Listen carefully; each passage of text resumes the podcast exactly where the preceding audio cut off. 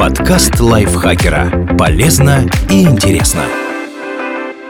Всем привет! Вы слушаете подкаст лайфхакера. Короткие лекции о продуктивности, мотивации, отношениях, здоровье, обо всем, что делает вашу жизнь легче и проще. Меня зовут Екатерина Тюрина, и сегодня я расскажу вам, какие налоги и страховые взносы должен платить ИП. Какие налоги должен платить ИП? Это зависит от выбранной системы налогообложения. Общая система налогообложения. ОСН или ОСНА – система налогообложения по умолчанию. Она применяется, если предприниматель не перешел на какой-либо другой режим из тех, о которых мы поговорим дальше. ИП на ОСН платит следующие налоги. Налог на доходы физических лиц – 13%, за исключением отдельных видов дохода. Облагаться налогом при этом будет только прибыль. Для ее определения из суммы выручки вычитываются расходы на ведение бизнеса. Если траты нельзя подтвердить документами, профессиональный вычет будет равен 20% можно применить и другие доступные физическому лицу налоговые вычеты на покупку жилья, лечение или обучение. Налог уплачивается в течение года тремя авансовыми платежами. Остаток вносится до 15 июля следующего года. Налог на добавленную стоимость при реализации товаров и услуг, привозе товаров из-за границы и так далее, в зависимости от их вида – 0, 10 или 20%. НДС оплачивается в текущем квартале за предыдущий. Общая сумма делится на три части и вносится помесячно до 25 числа. Можно получить освобождение от уплаты НДС, если за три последних месяца выручка без учета налога налога не превысила 2 миллиона. Налог на имущество, если есть, не более 2,2%. Ставка зависит от региона. Оплатить нужно до 1 декабря по уведомлению из налоговой.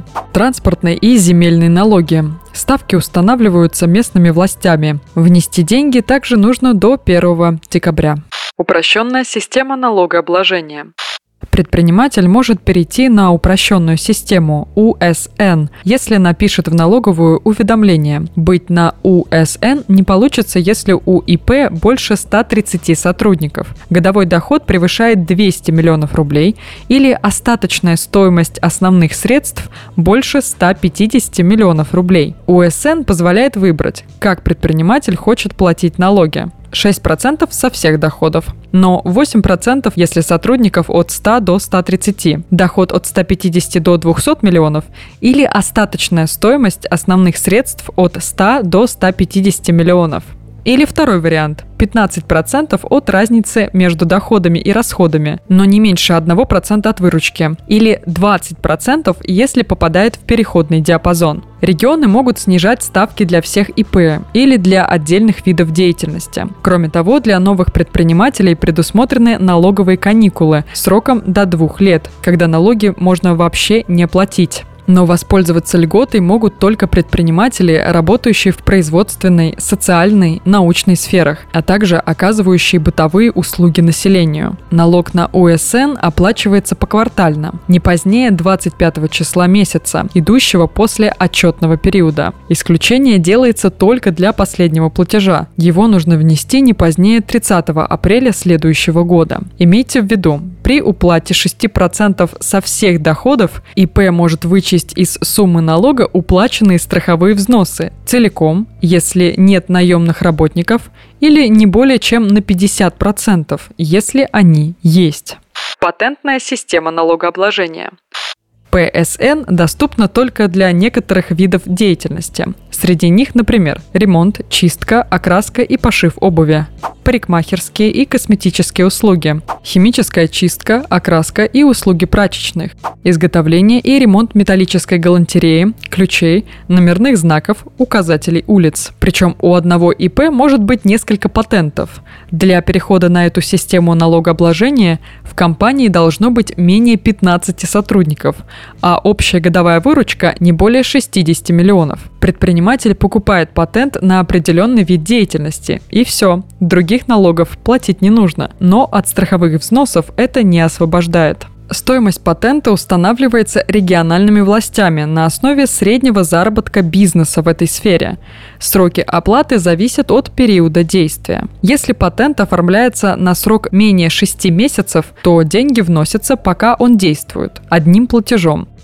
Если патент оформляется на срок более 6 месяцев, то треть стоимости вносится в течение 90 дней с момента его получения, остаток до окончания действия. Патент выдается только в рамках одного календарного года, так что в мае получить его на 12 месяцев не выйдет до 31 декабря максимум. Стоимость патента также можно уменьшить на сумму внесенных страховых взносов. Тут как и с УСН, целиком, если нет наемных работников, или не более чем на 50%, если они есть.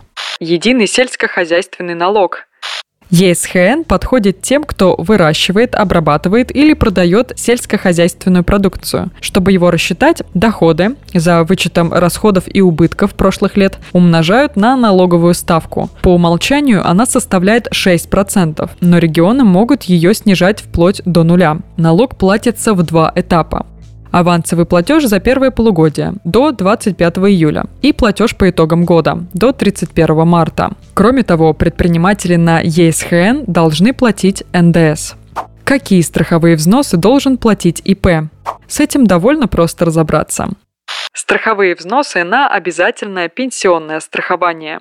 Они формируют будущую пенсию предпринимателя. Их размер зависит от года и доходов. Если доходы меньше 300 тысяч рублей в год, то в пенсионный фонд перечисляется фиксированная сумма. За 2021 год 32 448 рублей. За 2022 год 34 445 рублей. За 2023 год 36 723 рубля. Если удалось заработать больше, то к фиксированной сумме прибавляется 1% от разницы между фактическим доходом и 300 тысячами рублей. При этом у страховых взносов на ОПС есть предел, который равен восьмикратной сумме фиксированного взноса. В 2021 году он составляет 259 584 рубля, в 2022 – 275 560 рублей. Больше этой суммы с ИП не возьмут, даже при внушительных заработках.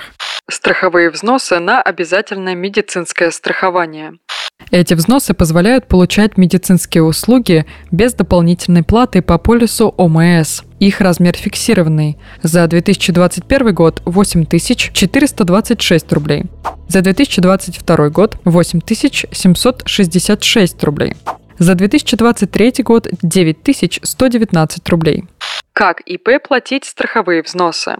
ИП самостоятельно рассчитывают и уплачивают страховые взносы. Сделать это необходимо до 31 декабря текущего года, если доход менее 300 тысяч рублей, или до 1 июля следующего года, если более. Стоит учесть, что фиксированные взносы платятся даже при нулевом доходе и фактическом отсутствии деятельности. Исключение делается, если предприниматель не работает потому что проходит военную службу по призыву, ухаживает за ребенком до полутора лет, или за инвалидом первой группы, или за ребенком-инвалидом, или за человеком старше 80 лет переехал вслед за супругом военнослужащим в местность, где не было возможности трудиться.